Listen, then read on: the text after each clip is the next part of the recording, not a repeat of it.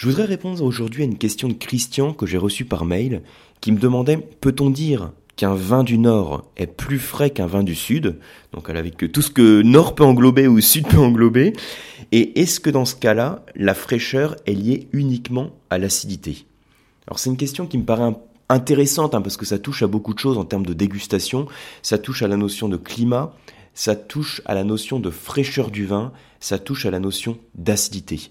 Et donc ce podcast, c'est en quelque sorte un retour aux fondamentaux puisqu'on va parler vraiment de dégustation, euh, d'analyse gustative du vin et de tout ce qui tourne autour de la fraîcheur. Alors je vais faire en sorte de vous donner quelques clés hein, pour mieux comprendre cette notion, cette notion de fraîcheur, qu'est-ce que ça englobe, euh, comment l'évaluer facilement?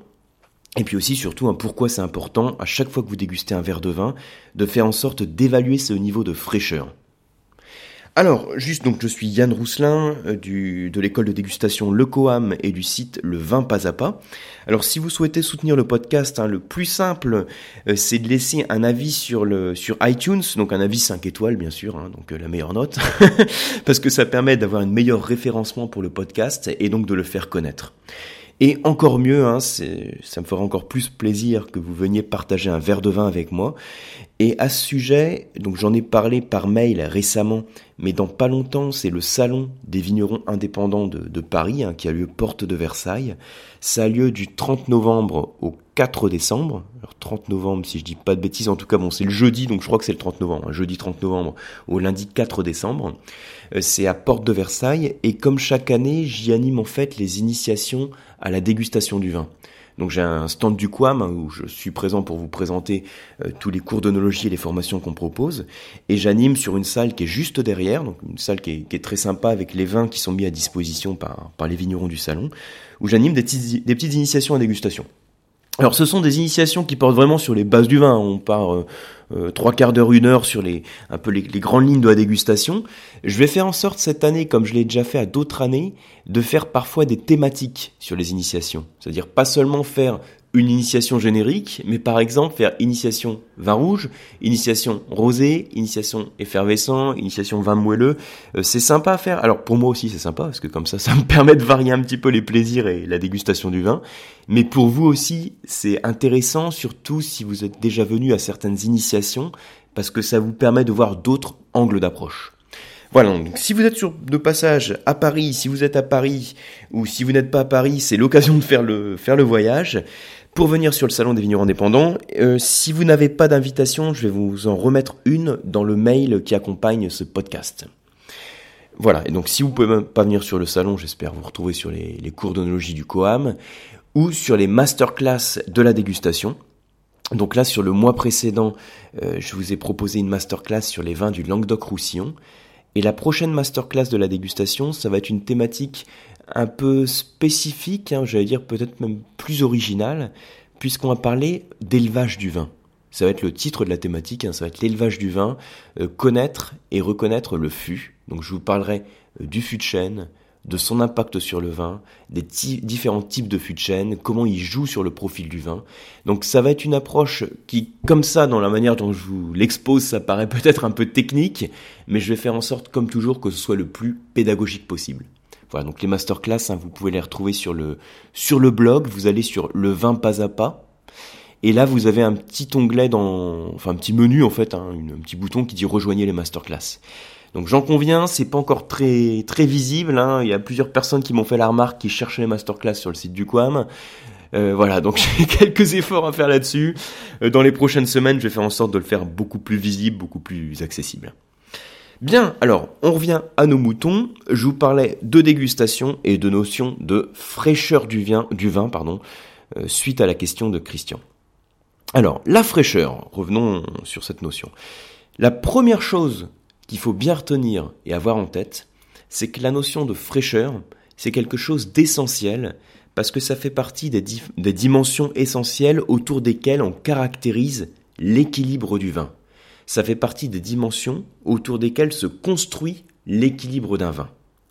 Donc si on parle d'équilibre, c'est-à-dire qu'on va parler de plusieurs axes, et vous avez deux axes principaux qui vont s'opposer dans tous les vins que vous dégustez, à chaque fois que vous avez un, vin en bouche. Vous avez en quelque sorte une sensation de fraîcheur qui va s'opposer, alors à quoi peut s'opposer la fraîcheur? Eh bien une notion de chaleur. La fraîcheur s'oppose à la chaleur. Donc vous allez me dire super Yann le podcast, la fraîcheur s'oppose à la chaleur. Ça vous n'avez pas besoin d'écouter le podcast pour pour imaginer que quand je vous parle de fraîcheur, on va l'équilibrer par quelque chose qui chauffe. Mais en fait, c'est un petit peu plus complexe que ça. Parce que quand je parle de fraîcheur qui s'oppose à la chaleur, je ne parle pas de température, ou en tout cas pas seulement. Je parle quelque chose, je parle de quelque chose qui est plus complexe que ça. Quand je dis la fraîcheur, je peux prendre en compte tout ce qui rafraîchit. Et quand je parle de chaleur, je prends en compte tout ce qui réchauffe. Alors, dit comme ça, vous entendez peut-être pas trop de différence, mais en fait, dans l'approche, c'est déjà beaucoup plus complexe qu'une simple sensation thermique. Si je dis juste fraîcheur, c'est froid, donc c'est quelque chose où le, thermomètre indique que c'est froid, et chaleur, c'est chaud, le thermomètre m'indique que c'est chaud, en bouche ça me brûle, euh, on va aller sur quelque chose qui est plus complexe puisqu'on ne va pas se limiter à la simple sensation thermique. Quand je parle de quelque chose qui rafraîchit, je vais faire euh, référence à plusieurs choses. Donc d'une part à l'acidité, donc à la saveur. D'autre part à certains arômes que je vais retrouver en bouche, hein, parce qu'en bouche on va retrouver aussi des arômes en rétro-olfaction. Et il y a certains arômes qui vont évoquer la fraîcheur, qui vont me rafraîchir la bouche. Et quand je parle de quelque chose qui rafraîchit la bouche, je fais aussi référence à une impression euh, tactile que je vais lier à l'effervescence, aux bulles. Donc vous voyez déjà c'est assez complexe parce que quand je dis quelque chose qui rafraîchit, donc la fraîcheur du vin, je fais référence certes à l'acidité, c'est peut-être la première chose à laquelle vous avez pensé quand j'ai parlé de l'introduction du podcast, hein, quand j'ai parlé de fraîcheur. L'acidité, certes j'en fais référence, mais je fais aussi référence aux arômes, certains peuvent rafraîchir la bouche, et à la pression tactile qui est apportée par l'effervescence et par les bulles. Et si j'oppose ce qui réchauffe la bouche, je vais faire référence en termes de saveur à ce qui s'oppose à l'acidité, ça va être le sucre. Donc dans le vin, c'est le sucre résiduel. Quand on parle de résiduel, hein, comme son nom l'indique, c'est le sucre qui n'a pas été transformé euh, en alcool suite à la fermentation alcoolique.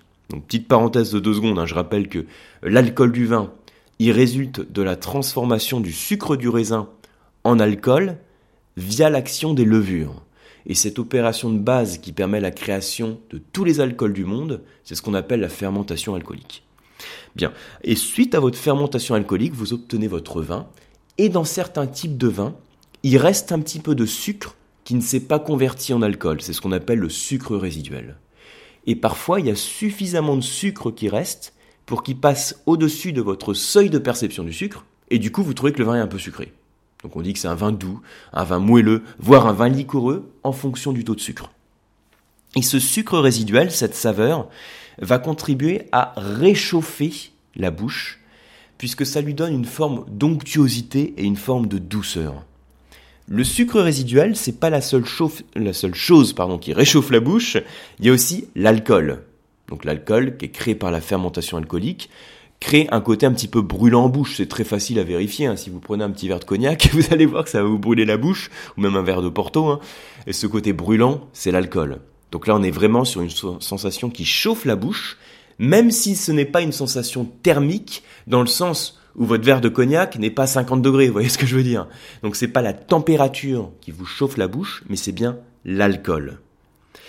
Et il y a autre chose encore qui peut créer une sensation de douceur, d'onctuosité et qui contribue à réchauffer entre guillemets la bouche, c'est le glycérol. Le glycérol, c'est un des produits de la fermentation du vin qui apporte cette sensation aussi de gras.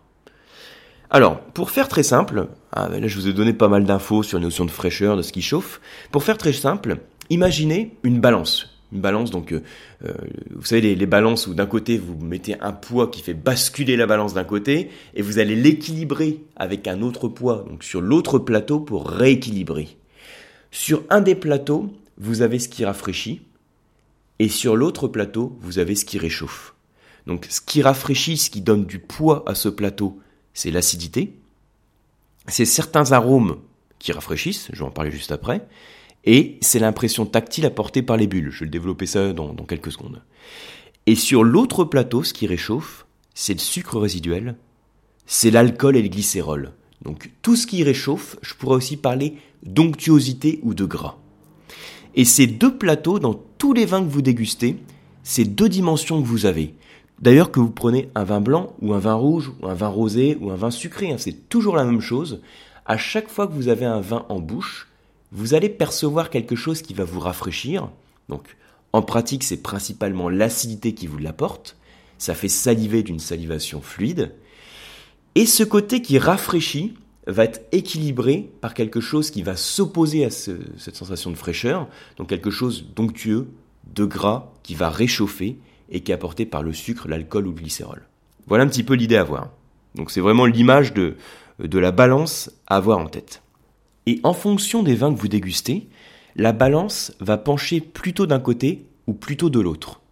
Si par exemple, là, je prends un muscadet, donc muscadet vin de la Loire, hein, je suis pas sur un, muscat du Sud, hein, je vous dis parce que sur une dégustation, il y a des dégustateurs qui, qui confondaient hein, ces deux notions. quand je dis muscadet, je fais référence à l'appellation de vin de Loire, hein, donc c'est, le nom de l'appellation. Le cépage, le raisin que j'ai dans les vins de muscadet, on l'appelle le melon de Bourgogne ou muscadet. Et ce sont des vins, donc particulièrement dans leur jeunesse, qui sont caractérisés par l'acidité. Donc la balance va pencher du côté du rafraîchissement. Hein. Maintenant, si je vous fais déguster, euh, on va partir encore sur un vin sec, un vin qui n'a pas de sucre, un chardonnay de Bourgogne, un chardonnay du Mâconnais par exemple, hein, la région du Mâconnais. Un Mâcon village blanc par exemple. Vous allez comparer avec votre muscadet et vous allez constater que bah, finalement la balance va peut-être encore pencher du côté de la fraîcheur et de l'acidité, mais elle va moins s'enfoncer qu'avec le muscadet, donc le vin va moins vous rafraîchir la bouche voyez un petit peu l'idée. Maintenant, si je vous sers un vionnier, par exemple, de la vallée du Rhône, sur un côte du Rhône, un côte du Rhône méridional, un assemblage vionnier, vionnier roussanne marsanne par exemple, ce qui va ressortir, ça va être moins la sensation d'acidité, et ça va être vraisemblablement un petit peu plus la sensation de gras. Donc le, plateau onctueux qui réchauffe, qui va être éventuellement apporté par l'alcool. Donc dans tous les vins que vous dégustez, la balance va pencher plutôt d'un côté ou plutôt de l'autre, et en fonction du vin que vous dégustez, en fonction de son millésime, en fonction de son vieillissement dans votre cave, de son rendement, etc., eh ben, ce plateau va être plus ou moins enfoncé. Donc le vin va être, certes, par exemple, acide dans un cas, il va être encore acide dans l'autre cas, mais un peu plus. Donc à chaque fois, on va avoir un équilibre qui va se créer entre ces deux dimensions. Et comme, pour revenir sur la question de Christian qui me demandait par rapport à la notion de fraîcheur, euh, si c'était lié à l'acidité, donc là j'ai déjà commencé à, en parler, hein, je vais vous développer un petit peu la notion de fraîcheur pour vous dire tout ce qui contribue à la fraîcheur. Donc j'ai dit, d'une part c'est l'acidité, c'est la chose principale, d'autre part ce sont des arômes, et d'autre part ce sont des bulles, l'effervescence. Sachez également, pour être encore plus précis, que la sensation thermique de froid va contribuer à la sensation de fraîcheur du vin. Alors, je développe très rapidement chacune de ces notions.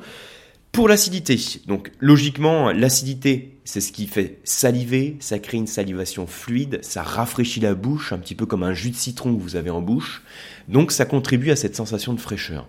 Faut savoir que tous les vins ont de l'acidité, hein. le vin c'est une boisson acide, vous avez un pH en général entre 3 et 4, Hein, le, pH, pour faire simple, hein, ça va de, de 1 à 14. Ça vous rappelle peut-être des souvenirs de, vos, cours euh, au collège, au lycée, je sais pas quand, à quel moment c'était étudié. Mais en tout cas, donc le pH 7 correspond à une solution qui est neutre. Et quand on est sous le 7, c'est acide. Et au-dessus du 7, c'est pas acide. C'est basique. Donc le vin, c'est entre 3 et 4, donc c'est acide. En fait, dans le vin, vous avez plusieurs types d'acides organiques qui sont issus principalement euh, du raisin. C'est-à-dire que dans votre baie de raisin, vous avez des acides organiques qui vont créer une sensation de fraîcheur. Vous avez par exemple l'acide malique, qui donne un côté très vert, enfin c'est celui qu'on va retrouver dans les fruits verts, dans les pommes vertes. Vous avez également l'acide tartrique, qui est beaucoup plus dur en dégustation et qui est éliminé parfois au cours de la conservation du vin, puisqu'il a tendance à précipiter quand le vin est conservé à des températures très fraîches donc l'acide tartrique. Vous avez euh, l'acide lactique aussi, hein, qui est un petit peu plus euh, aigre, euh, que, qui va vous évoquer aussi les, yaourts, éventuellement les yaourts qui ont un petit peu tourné, hein, pour vous donner l'idée. L'acide lactique. l'acide citrique, hein, qui est beaucoup plus fruité, qui a ce côté fruit frais. l'acide acétique, acide acétique, euh, ça caractérise le vinaigre, donc il est un peu plus aigre, euh, plus piquant. L'acide succinique, etc. Donc tout ça, ce sont des acides qui sont présents dans le vin. Et tous contribuent à la sensation d'acidité, mais pas de la même façon. Certains acides vont créer une sensation un peu plus fraîche en bouche que d'autres. Alors, je vous disais, en plus de l'acidité, ce qui contribue à la fraîcheur, ce sont certains arômes. Alors, quels sont les arômes, d'après vous, qui créent une sensation un peu de, bah, j'allais dire d'acidité, hein, de, fraîcheur en bouche? Alors, ce sont tous les arômes qui vont être liés aux notes végétales un peu vertes, un peu fraîches.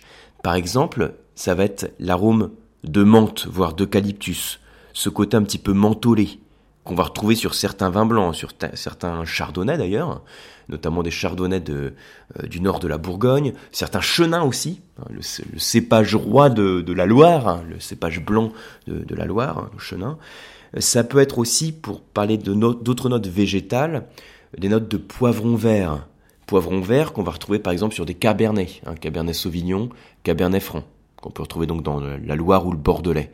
Donc sur, dans les cabernets, vous avez parfois ce côté un petit peu végétal, vert qui va être développé et qui contribue à créer une sensation de fraîcheur en bouche, même si elle est pas liée directement à une saveur acide, ou même si elle est pas liée, aucunement même, à une sensation thermique de froid. Autre chose qui peut, donc un autre arôme qui peut être lié à cette sensation de fraîcheur et y contribuer, c'est les notes par exemple de groseille dans les fruits rouges. Alors, je sais pas, c'est sûrement parce que la groseille, quand on l'a en bouche, elle crée une salivation très fluide pour son acidité naturelle. Donc quand on perçoit ce côté groseille, on a l'impression d'avoir en termes de olfactif ce côté un petit peu piquant qui est lié à l'acidité, à la fraîcheur, et ça contribue en termes d'arôme à la sensation de fraîcheur du vin. Alors, je vous ai parlé donc en plus de l'acidité et des arômes, des bulles qui contribuent à la sensation de fraîcheur. Alors, les bulles, donc pour les vins effervescents, les champagnes, les créments, il faut savoir qu'effectivement, elles vont contribuer à cette sensation de fraîcheur. Parce que déjà, quand vous avez des bulles dans un vin, donc les bulles, c'est lié au dioxyde de carbone, donc au CO2 qui est dissous dans le vin, et quand vous avez le CO2 sur la langue, vous avez une réaction, hein, pour faire simple, qui va se créer entre le CO2, donc le dioxyde de carbone, et une enzyme de la salive hein, qui pour créer de l'acide carbonique. Donc, hein, qui dit acide carbonique dit acide, et donc ça contribue à cette sensation de fraîcheur, puisqu'on va créer un acide en bouche à partir du CO2 en fait. Alors, et d'ailleurs, c'est intéressant parce que les bulles, il n'y a pas que l'acide carbonique qui va euh, contribuer à créer cette sensation de fraîcheur que vous avez quand vous dégustez un vin effervescent ou simplement perlant. Il y a aussi la pression qui est exercée en bouche par le dioxyde de carbone. Cette pression, donc c'est une sensation tactile, va être interprétée par les nerfs trijumeaux et interprétée comme une sensation de fraîcheur un petit peu aigre, piquante. Et ça aussi, ça contribue à la fraîcheur du vin. C'est intéressant au passage de noter que je vous ai parlé des créments et champagnes pour les bulles, mais c'est pas seulement les créments et les champagnes, hein. je peux vous servir un vin rouge euh, de la vallée du Rhône, un jeune vin rouge, et en bouche je vais dire tiens j'ai l'impression qu'il est un petit peu euh, perlant, il y a ce côté un peu frais, euh, je perçois quelques petites bulles, pourtant je ne suis pas sur un crément, c'est bizarre, et ces petites bulles que vous allez percevoir, c'est simplement que vous avez un petit peu de CO2 résiduel, donc résiduel, c'est-à-dire qui reste. Souvenez-vous, hein, tout à l'heure, je vous parlais de, du sucre résiduel. Donc là, je parle de CO2 résiduel, c'est du CO2 qui reste de la fermentation alcoolique, puisque la fermentation alcoolique crée non seulement de l'alcool, mais aussi du CO2. Et le vigneron, en fait, a fait en sorte de garder ce CO2 dans son vin, il est dissous dans son vin, et comme ça, ça contribue à lui ajouter de la fraîcheur. Ça peut arriver sur des vins qui sont assez alcooleux, donc assez capiteux, assez onctueux, Souvenez-vous de la balance, hein. il penche vers l'onctueux, et donc le vigneron se dit, bah, pour rééquilibrer, pour compenser cette onctuosité, ce côté un peu brûlant, un peu chaud, si j'ai du CO2 résiduel, du CO2 dissous, qui va pas forcément se caractériser par, franchement par des bulles, hein, mais ce CO2 qui est dissous va créer de l'acide carbonique et contribuer à une sensation de fraîcheur en bouche. Voilà donc acide, arôme, bulle, tout ça, ça contribue à la sensation de fraîcheur du vin. Et dernier truc quand même, hein, on parle de fraîcheur, parlons de température quand même. Donc la saveur, la saveur, la, température froid, donc la fraîcheur d'un vin, va contribuer aussi à créer cette sensation de fraîcheur en bouche. C'est ce qu'on appelle la notion de saveur thermique. Retenez ce terme hein, de saveur thermique. J'en avais déjà parlé sur des articles et des podcasts. Alors vous pouvez taper hein, sur Google euh, saveur thermique, le vin pas à pas, je pense que vous retrouverez tout de suite le, podcast ou les, les, articles que j'avais consacrés à ce sujet. Donc pour faire simple et pour me centrer sur l'association d'acidité, il existe une notion d'acidité thermique. Ça veut dire que quand vous mettez sur la langue d'un dégustateur, ou la langue de n'importe qui d'ailleurs, une solution froide, vous allez interpréter au niveau des papilles gustatives une sensation d'acidité. C'est ce qu'on appelle l'acidité thermique. C'est-à-dire que si j'ai un vin qui est servi relativement frais, par rapport au même vin qui est servi un peu plus chambré, le vin, donc le verre qui vous est servi plus frais, va vous paraître plus acide. C'est ce qu'on appelle l'acidité thermique. Voilà, donc j'ai fait pas mal le tour sur encore sur un podcast qui est j'ai pas du tout respecté mon cahier des charges initial de 10 minutes de podcast mais si vous me suivez depuis un moment, vous savez que euh, je cherche plus trop à le respecter depuis un moment en fait hein, parce que je regarde pas le, timing en fait, hein. je le regarde quand j'arrive en fin de podcast pour euh, voir à combien on est pour pas me faire peur. Je fais ça c'est pour pas me limiter parce qu'il y a quelques axes que je veux vous développer mais comme je suis euh, j'allais dire en discussion, en discussion pas vraiment, puisque là vous n'êtes pas en face de moi en train de me poser des questions, c'est juste une question initiale, mais comme j'ai on va dire un fil conducteur qui m'amène d'autres idées et que je veux pas non plus couper pour vous donner un certain nombre d'informations qui sont liées au thème, en général ça déborde. Bon, c'est comme ça, c'est le principe, hein, maintenant vous le savez.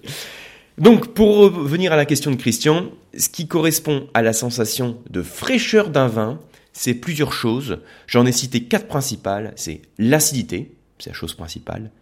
Ensuite, c'est certains arômes. D'autre part, c'est l'effervescence, donc les bulles. Et ensuite, c'est la température, quand on parle d'acidité thermique. Le petit exercice que vous pouvez faire, c'est à chaque fois que vous dégustez un vin, avoir en tête cette image de la balance avec les deux plateaux, et à chaque fois vous dites quel est le plateau sur le qui, qui fait pencher la alors c'est pas très français ma phrase. De quel côté la balance va pencher? Est-ce qu'elle penche plutôt vers la sensation de fraîcheur ou de chaleur? Vers ce qui rafraîchit ou ce qui réchauffe? Voilà, donc en tout cas, moi je vous remercie pour votre attention et pour être allé jusqu'au bout du podcast. J'espère qu'il vous a aidé à mieux comprendre cette sensation, cette notion de fraîcheur et pour vous aider dans vos dégustations. J'espère vous retrouver très vite, donc soit sur un prochain podcast, soit comme je vous le disais dans l'intro tout à l'heure, hein, donc sur le, sur le salon des vins. Donc euh, ce sera l'occasion de se rencontrer de manière un petit peu informelle, de euh, pourquoi pas déguster un verre sur le stand ou sur l'initiation à dégustation. Et puis sinon, j'espère vous retrouver sur les cours d'onologie du QAM et sur les, sur les masterclass. Je vous dis à très bientôt.